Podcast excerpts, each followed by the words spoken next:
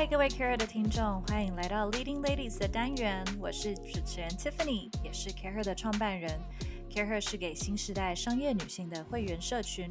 我们希望透过充满观点的原创内容和各领域的优秀女性专访，线上和线下的精致商业社交活动，让新时代商业女性可以更自在的交流，透过共学一起成长，成就最理想的自己。在 CAREER Dialogue 中，我们有 Leading Ladies Podcast。在每一次，我们会与女性领导者、创业家、经理人、思想领袖聊聊他们的为什么和真心话，并用更全球的视野讨论重要的议题。透过这些分享，帮助有企图心的女性成长并共学。和我们一起 build meaningful connections。准备好了吗？嗨，各位 Care 的听众，大家好，欢迎回到 Leading Ladies 的单元。但我们今天有一位比较特别的来宾，不是一位 lady，她的身影有在我们之前的 International Women's Day 的 Summit 出现过。如果有来参加的各位，应该有看到台上有一组让我们觉得很像家里的。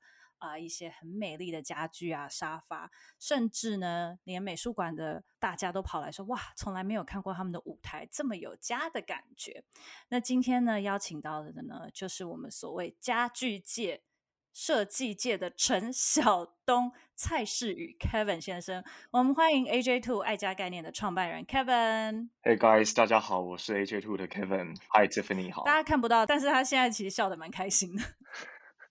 因为你都讲陈晓东了，我当然要就是笑一下。我常常跟 Kevin 说，如果在别的平台讲陈晓东，可能还会引起年轻世代说哈。但是因为在 Care，我们很精准的是二十八到四十二岁的女性，所以大家一定会呜陈晓东。在开始之前，我们先稍微介绍一下 Kevin。Kevin 其实呢，他有两个身份，他又是一个传产的二代，又是个创业家。那出生在台南拥有三十年历史的家具工厂。那他本来也在 UCLA 念行销，后来呢回到台湾，接下台湾家族事业。到后面你又做了自己的品牌，甚至呢你打破台湾一直都是一个代工思维哦。你选择走品牌这条路，你成立了 AJ Two。这三年来，其实你从定位越来越清楚，到现在其实线下店非常多。那再加上我们也常被会员问，怎么样才能去订 AJ Two 的沙发？所以，我们今天就请到 Kevin 来自己跟我们介绍好了。Kevin，跟我们介绍一下你自己，还有为什么要叫 AJ Two？嗨，那个我就是在我们那个家具传产里面被定义成叛逆的二代，原因就是因为。呃，通常我们好像呃二代没有什么其他选择嘛，你就是毕业之后你就是回家里工作。嗯，那我就是那一个跟我的一代是沟通起来、共事起来是非常非常有困难的，所以我到最后就选择放弃，然后就是直接创业这样子。嗯，你有哥哥姐姐吗？兄弟姐妹？没有，我是大儿子。哦，老大还这么的叛逆。就是就是这样子，所以我其实创业的这个过程当中，尤其是在刚开始的一两年，是呃，除了承受创业的压力，其实我妈妈也给我了很多，就是你知道，地方妈妈的压力，就是 对，也是不小，对对对，理解。哎，那我想要问 Kevin 的是，为什么要叫 AJ Two？因为其实一开始大家会说，哎，这是 J 十二吗？不是，其实我的公司名称是爱家概念有限公司，所以爱家就是 AJ 嘛。嗯，那我自己也认为，就是一个家的最小单位其实就是两个人，所以对我来说，就是二是一个对，就是一个家的最小单位，所以就是以 AJ Two 的方式下去做命名这样子。OK，那我要请那个 Kevin 来说说，你现在觉得 AJ Two 有没有做到你想要的品牌定位？我觉得其实 AJ Two 的品牌定位一直在改变。嗯，那我只能说，在这个阶段，它有变成是一个我比较喜欢的样子。嗯，然后我自己比较有自信的样子。嗯，对。但是你说它有没有到达我现在要的定位？呃，我觉得我很难说这件事情，因为从我创业，我是二十四岁创业到我现在三十二岁，其实我自己。跟着这个品牌一样，就是我们在二十四岁的那个阶段，我自己对于这个品牌的规划等等，其实是跟现在是差非常多的。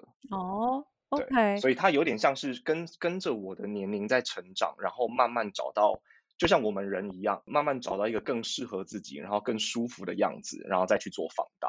我在二十四岁创业的时候，我们家的一张沙发的平均售价是在五千块左右，versus 我现在一张沙发是在五万块起跳，它其实有个十倍的价差。嗯，所以它相对应的。呃，商业模式或者是获利模式，其实是非常非常不同的。对，但也就是因为我在那个时期的创业的方向跟现在一定是会有差别嘛，所以我的品牌其实一直是在演化跟嗯改变嗯，然后感觉是像我现在也是三十二岁，找到一个自己比较喜欢的样子了，然后也是这个阶段开始去做放大这样子。嗯，那我觉得。呃，会做品牌的人本身都很有美感跟艺术天分。然后，就我对 Kevin 的观察跟认识，我觉得你是个很有美感的人。哦，谢谢。像你这么爱漂亮的，呃，应该说是传产二代。当你要去跟家人沟通说，哎，我们要做的是无形的价值的东西。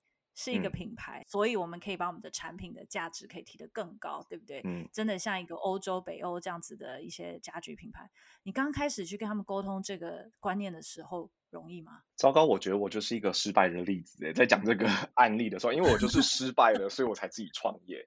对对，要不其实这个品牌原本是希望是可以内部创业，因为我们都知道在代工上面，price driven 这件事情，价格对我们来说就是唯一最重要的事情。嗯，那当然你因为有了价格，有了成本去做一个主要的目的，其实你的 value 很难去凸显出来。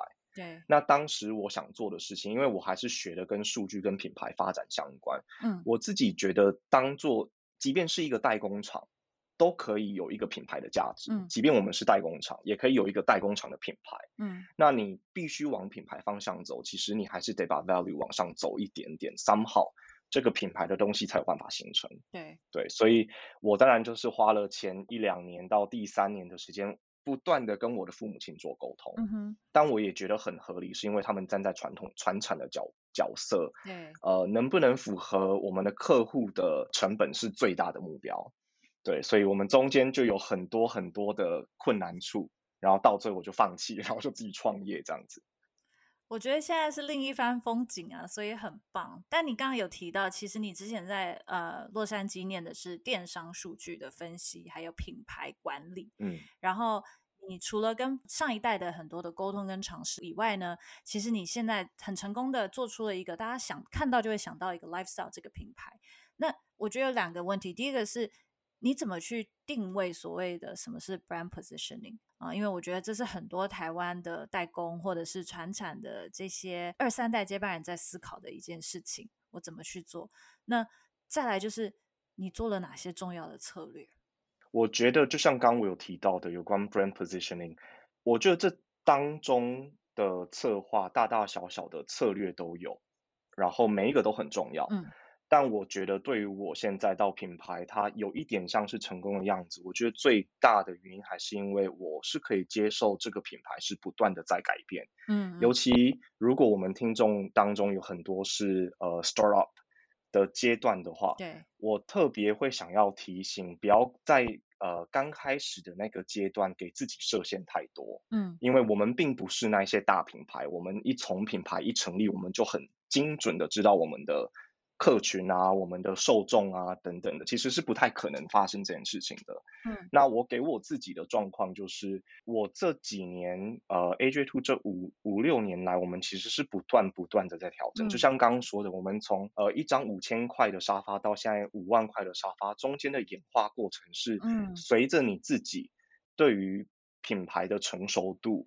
或者是这个市场给你的 feedback，嗯，你不断的去调整，到最后你自己觉得，哎，这样子的阶段在这个市场上面是被认可的，然后是有效果的，那这个时间点也是你放大的时候，嗯，对。那我自己很喜欢用就是 three R 下去做比喻，呃，就是 react，然后 rebound 跟 reimagine，嗯，其实 react 这个反应的阶段都是在反映在。刚刚说的，在这个市场上面的变化，或者是你自己人生上面的变化，投射在这个品牌当中。对。那在 rebound 就是刚刚说的，就是你你觉得这个阶段是你这个品牌哎有点获利了，然后这个获利模式你也抓得越来越清楚了，那你就适合放大它。到最后 reimagine 是你一定会 tweak 你这个品牌到一个你比较舒服的阶段，对，会往上走或往哪里走，不管是呃 tweak 五可能五个 percent 到往哪个方向，那你设定好了之后，就重新在这个市场上定位。嗯，所以这个东西其实是我们一直在在执行的事情。嗯，就包含像呃像其实我觉得 AJ Two 是我刚回国的时候。很多人会看到这个品牌，看到网站会觉得，哎，它好像是一个国外的品牌。对啊。但是其实到现在，我必须说，反而是五年前的 AJ Two 的外国感会更重。嗯。然后因为我回来一阵子了嘛，所以就觉得，哎，对，接地气，觉得好像这个 banner 我也可以接受啊，没有 怎么样的。所以，所以其实我们这个阶段，我请我们的 marketing 跟 branding 的小组。呃，一个任务就是我要把西方的元素退回来十个 percent，嗯，那我们就以这十个 percent 下去策略看要做什么事情。嗯嗯嗯，我觉得你刚刚讲到一个让我觉得超有趣的是，你从五千块的单价到现在是大概五万块的单价，那这过程当然你用三个 R 去测试，有没有哪一个呃例子，或者是哪一个 moment 让你觉得说 OK 市场要买单了？这个定位是对的了，有没有什么 incident 或哪一个客户的反应让你觉得呀？其实我觉得很直白的讲，就是我到底了不了解我的受众，对这件事情是非常非常重要的。那也 to be honest，嗯，我即便在二十五岁的时候，因为我们那时候一张沙发是五千块，对，所以必然就是说我的受众一定就是可能第一刚开始出社会，然后租房子，嗯，然后嗯。呃，可能房子可能会落在一万到一万五左右，他们买的沙发。嗯，那我后来就发现，哎，嗯，其实这群人根本买的沙发不是他们，是房东。对，根本不是，我根本不管怎么了解他们的，因为我那时候也二十五岁嘛，我不管了解，就是第一次出社会应该想要用什么样的风格等等，对，跟他们其实都没有关系，因为真正主导权在房东上面。对，那我其实也慢慢慢慢发现，其实。我的周遭的朋友还是比较偏向三十岁以上，然后可能是第一次买房的这些人，所以反而跟这群人沟通起来，我更有力道，更有共鸣。嗯，对，所以就是在当中不断的调整这样子。对啊，嗯，而且您刚刚也讲到，就是五年前比较洋派儿，现在就比较 local，比较接地气。嗯，那我觉得观察 AJ Two 做的很多行销还有定位，我觉得也很有趣的是。台湾有很多人想要做台湾品牌、台湾味，但是呢，有的时候，呃，真的是跟国外一比起来，就是有一种很难 scale 或很难出去的问题。可是 AJ Two 没有这样的问题，所以同样也要问，你觉得台湾有做高品质、高单价品牌的可能吗？我觉得每一个市场都有做从低端到高端的可能是有的。嗯，所以讲回来，我还是觉得看你自己。更适合在哪一个阶段跟你的消费者做沟通？对，嗯，其实呃不瞒你说，就是原本 AJ Two 是我设定在我的，就刚开始我创业的时候，AJ Two 是我设定在我的副线的品牌，嗯，因为我之前也想说，希望可以做代理啊，然后把价格呃 fulfill 那些高端的市场，嗯，然后 AJ Two 是我的副线，我就做一个几千块的沙发这样子，嗯，然后后来也才发现，哎。呃，电商这个世代，这个产业，它即便在很多产业已经是很多年了，像是美妆或者是衣服，对，但它却在我们家具这个产业是一个很新的东西，所以我也才觉得，哎，那我应该就是坚持 AJ Two，让它 somehow scale 上来，嗯，然后也重新调整它的定位，这样子，对，嗯嗯，我觉得讲到这个也很有趣，是。你刚刚说到，其实很多你发现你的品牌受众是跟你一样，大概就是三十多岁，然后也是开始也很在乎仪式感或生活里面的一些风品味。对，那他们也不再是那个刚开始租可能看 IKEA 的这些人，而是他更想要的是，但也不是去看 Armani Casa 的这些人。但是他们还是想要在自己的呃居家空间里面很舒适。那你也提到，其实这跟你自己的心路历程也有关系。你一开始觉得一定要坚持很国外的，到后来听起来好像你有一种和解了，跟对于回台湾，然后对于台湾，对于你自己想做的东西，你找到了一个妥协的比例，是这样说吗？我觉得就是拿到了一个更平衡的状态了，应该这么说。因为对，不管是我们自己比较偏国外的想法，或者是实际上台湾的市场，拿到这个平衡是很重要的事情。嗯，你刚刚也提到呃家具，很少在做电商，对，然后它是很大的一个 market。那你后来也开始有了线下的展店。第一次认识 Kevin 应该是只去过你安和路的店。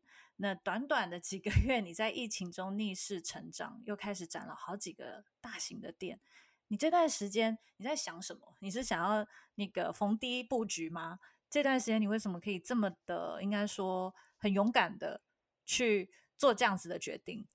其实这个也回到我刚刚讲的三 R，嗯，就 React、Rebound 跟 Reimagine。因为我觉得，不管你是在面临市场上的改变，或者是大型的危机，嗯，这个反应是非常重要的。那这个反应的拿捏更重要，嗯，因为，嗯，呃，像我熟识的几个品牌，在面临这些大型危机的时候，可能会缩得太快。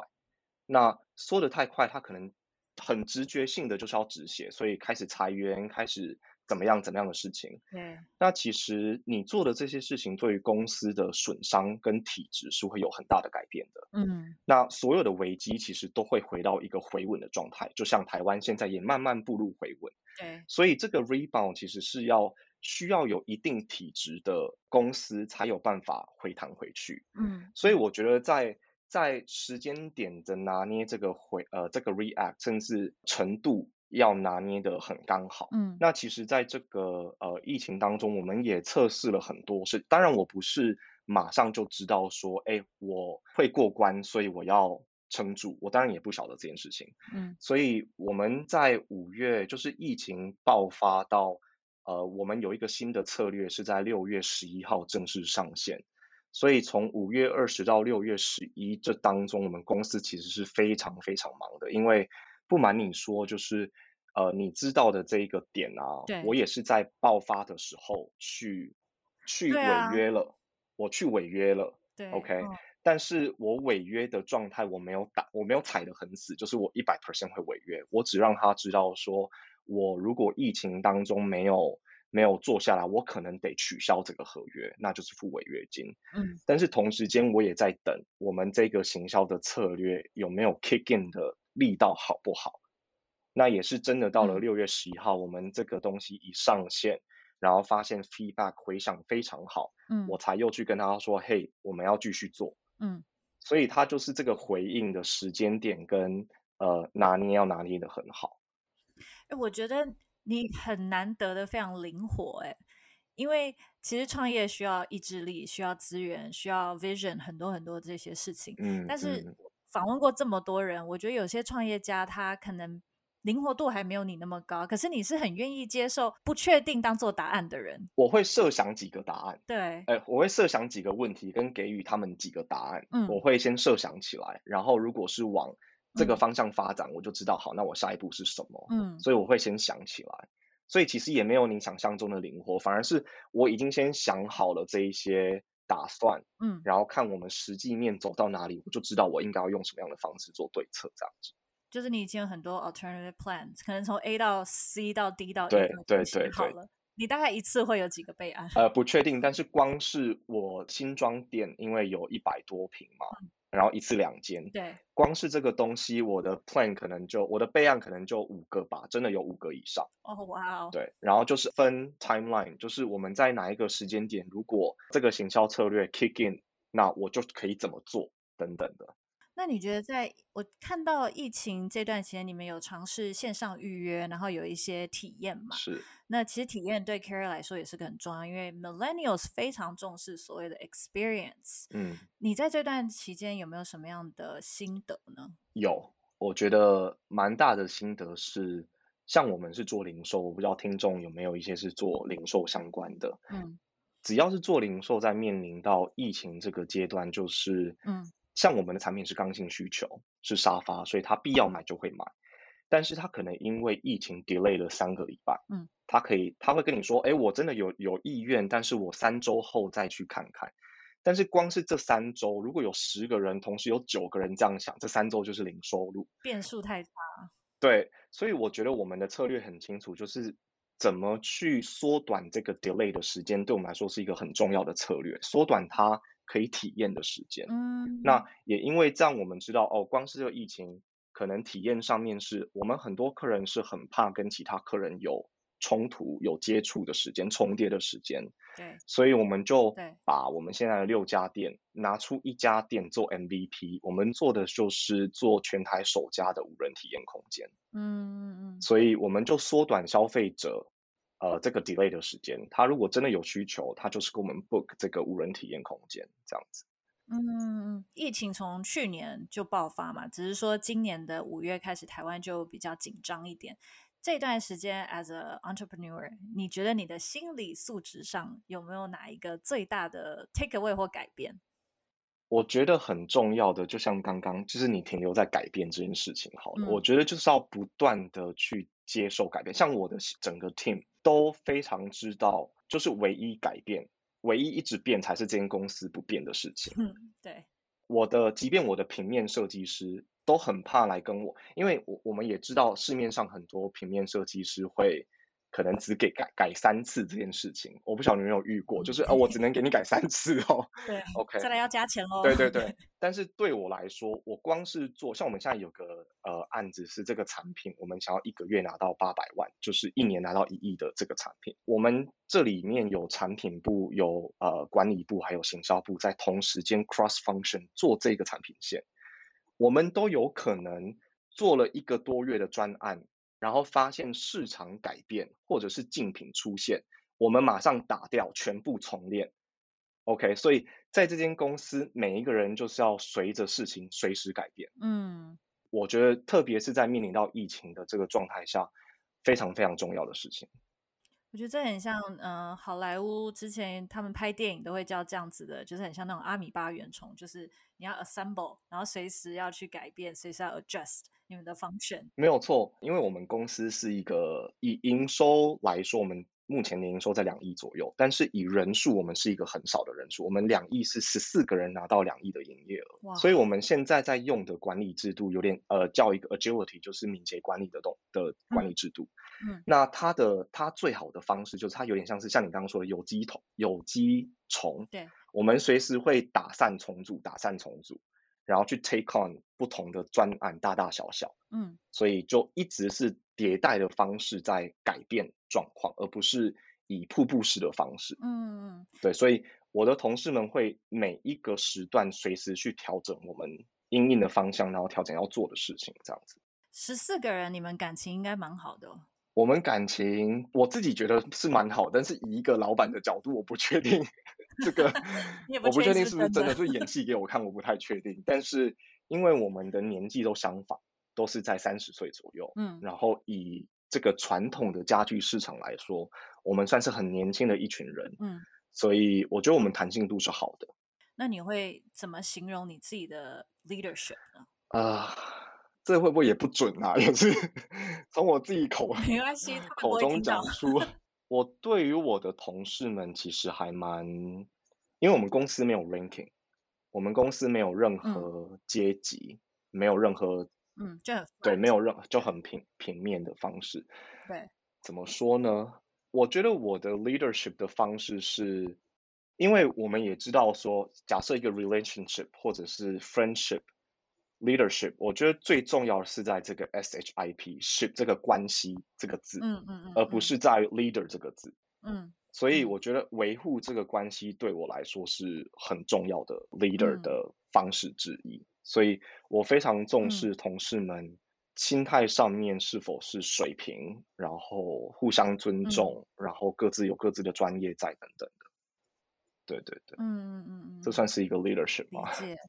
是啊，我觉得就是每个人都有不同的 style，因为其实跟 AJ Two 的团队有呃联系过，或者是一起合作几次，就有觉得你们是一个蛮紧密的团队，嗯，然后感觉是从旁观者啦，真的不是在老板面前讲虚伪的话，对我觉得这就是一个 startup 在成长的时候很重要的一个元素，因为大家都要有 passion，然后大家都要真的爱这个公司，然后有一个文化才能够这样子。其实我非常认同这句话，因为老实说，我现在公司有要迈入三十个人到三十五个人了。嗯，我自己有规划出我的 minus one。OK，那我的 minus one 这群人呢，老实说，呃，他们就是第一个阶段从我创业到现在加入的人。那老实说，这群人呢，没有太对我来说，我会把它归类成素人。嗯。他其实没有特别专业的专业能力，嗯，但是至少我们的心态都是一样，愿意在这个 startup 在这间公司里面成长，然后学习，嗯，对，所以我的第一群人其实是是这样子的人，其实大家就是同一种心态这样，对啊，对，有我有看过，呃，之前在戏谷有一个报道的分享，就是说，呃，通常第一到十个。Team member 通常要是 generalist，OK，就是通才，就是要跟你一样要 OK 通才，然后要很有 passion，然后你要有相同的 value 比较重要。哦，很认同这个说法。对，然后可能你成长到五十个人或三十个人以后，你开始才要去思考 diversity。就你一开始有 diversity，大家会每天都有争执，根本做不了事。一开始应该是要能够一起往前冲，比较重要。对对对。所以我觉得，哎，这个也得到了印证。刚听 Kevin 讲就知道，Kevin 其实是一个蛮爱交朋友的人。我我觉得啦，我自己对你的观察，所以我们还是要来问你 meaningful connections 这件事情，因为这也是 Care Her 的宗旨。那 Kevin 也来过 Care Her 不少活动，是。我想问你，你会怎么定义 meaningful connection？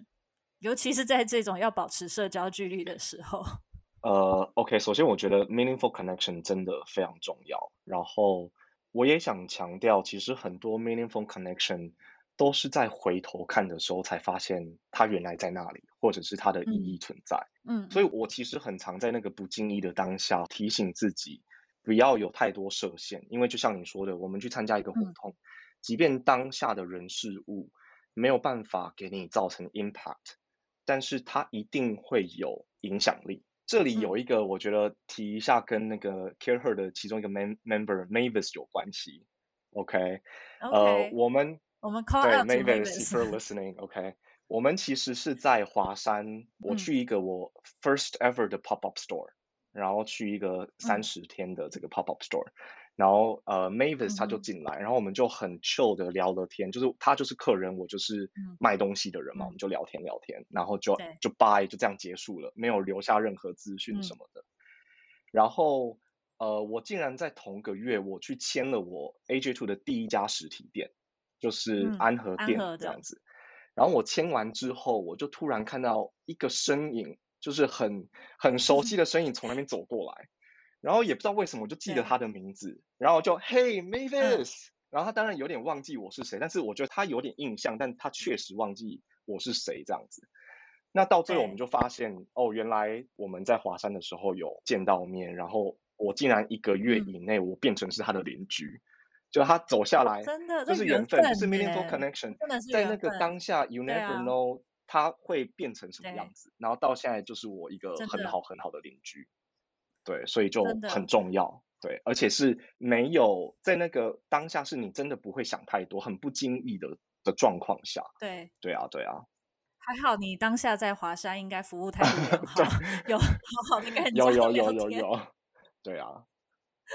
那你现在会怎么去形容你的 support net 呢？我知道 Kevin 也有参加很多像商周 CEO 的课程，然后你也有很多一起在创业的朋友，然后甚至是呃偶尔也会跟 Care 的团队一起吃饭。我觉得你是蛮用心在去呃维持这些 support net，然后也都在互相学习交流的人。你会怎么去形容你现在的 support net？呃，首先我也觉得这个问题的好是。任何的 support net 都是从 meaningful connection 开始。嗯，那我觉得每一个人生的阶段，这个 support net 其实是一直在改变，因为你自己其实也要有能力意识到，你在这个阶段你所需要的资源，或者是 energy，或者是你想要 involve 的 vibes 长什么样子。你要有意识到这件事情，你才有办法去检视你现在的 support net 应该要长什么样子。像我现在有参加这一些，不管是 Care Her 或者是商周 CEO。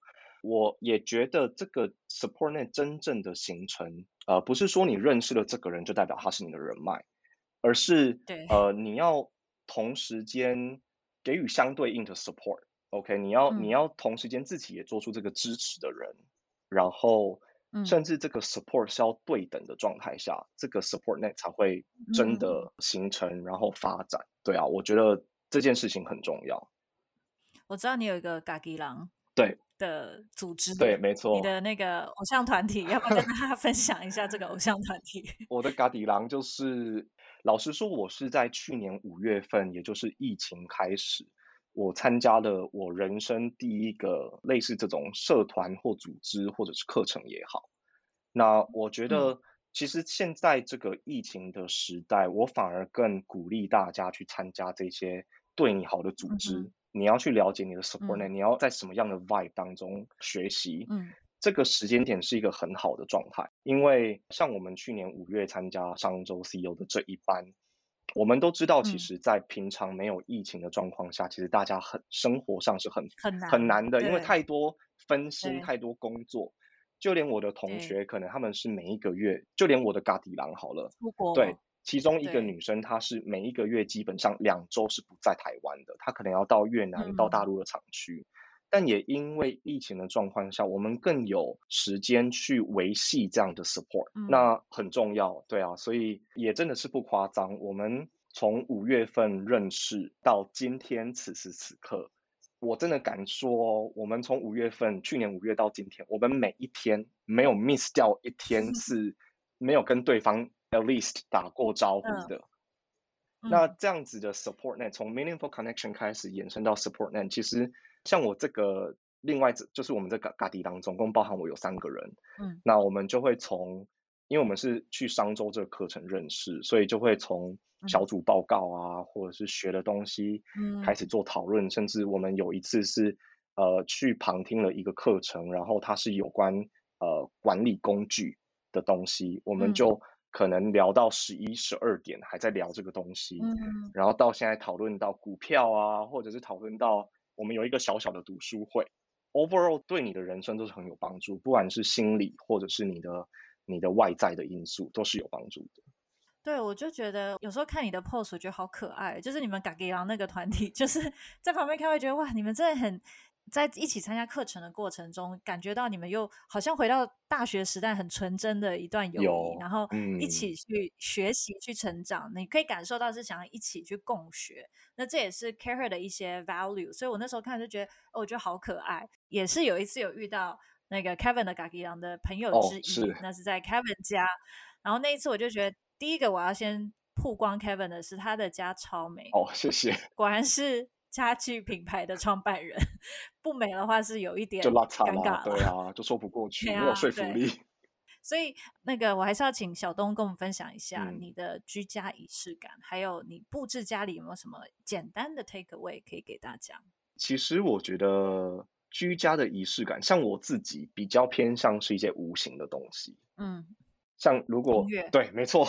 会不会很老套？因为有些人会觉得阳 阳光、空气，你就老派偶像啊？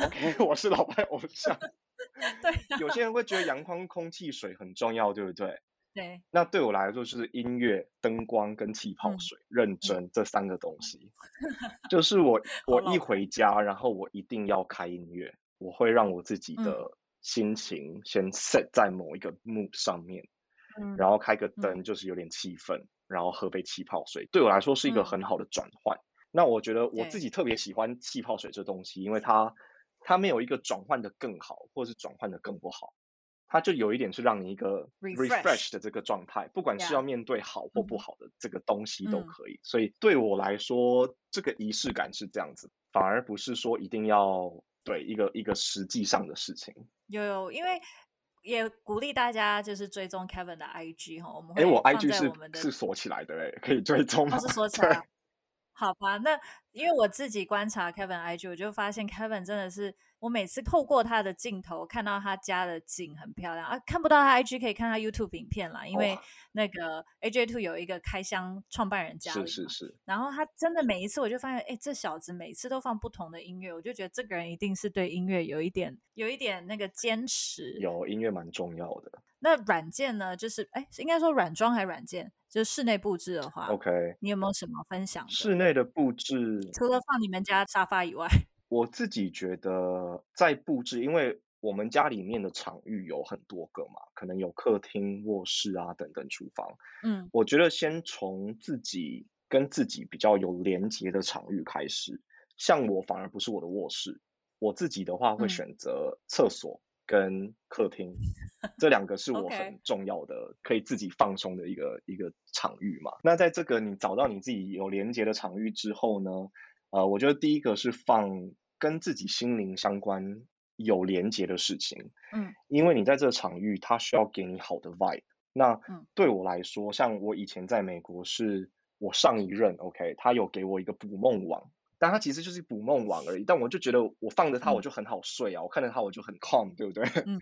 那像我现在是喜欢放照片，嗯，就是我自己很习惯去把生活的阶段、不同阶段的照片挑出来，然后更新上去，因为我觉得它就是跟你过去的某几个阶段是跟现在是可以做一个呼应，然后连接。所以第一个我觉得放跟心灵有关的东西是很重要的。然后再来，我觉得不外乎就是颜色啦。我觉得像我自己很喜欢白色，对，所以你看到，我觉得这边都跟你的感觉有关系。你看到这个颜色，你就你这个人有对你就是喜欢这个颜色，没错。但是我觉得那个颜色也比较泛滥。有些人可能说我喜欢蓝色，然后可能一打开就是从床包，然后从墙面的漆全部都是蓝的。对。那我自己会比较偏向，你就找几个是。呃，你喜欢的东西，然后让它是你喜欢的颜色，这样就 OK。嗯，对。然后第三个是，我觉得疗愈的东西很重要。那对我自己，我的疗愈的东西是木头哦，所以我就会去选择就是那种漂浮木。嗯，它其实不是一块很有价值的木头，但是我觉得我看到木头，我就是我就是会沉淀，然后就会舒服。嗯，对。所以这三个东西是我在软装上面是一定会考虑到的东西。对，我觉得你刚提出三个，真的就跟你这个人的特质很很符合。嗯，就是木头，还有你刚刚说的白色，以及就是比较疗愈的东西，其实跟你这个人，以我对你的了解的，OK，就是他的特质是很符合的。所以，就是如果去你家，就会有一种很 consistent 的感觉，就是这真的是你的家，嗯是你的感觉，嗯是。好哦，我们今天非常谢谢 Kevin 跟我们分享这么多，从你的品牌的故事、心路历程到你对 SupportNet 的定义，然后我们真的也很期待未来还有更多的活动，或者是可能可以看到 Kevin 的身影。好，我们谢谢 Kevin。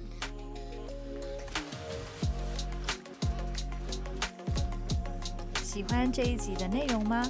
除了 Podcast 以及 Dialogue 等内容外，CareHer 更有很棒的线下 Experience。我们在每个月策展各式主题活动，从小型亲密的商业主题 salon，到集结商业领袖的大型论坛，到为身心灵充电的度假，以及年末会员专属的 gala 聚餐等。透过这些活动，会员能够独家享受 CareHer 策展的经验、小白领导力成长课程以及圆桌聚餐。更多详情可以上 CareHer.net 官网来看看我们最近的最新活动，来认识大家哟。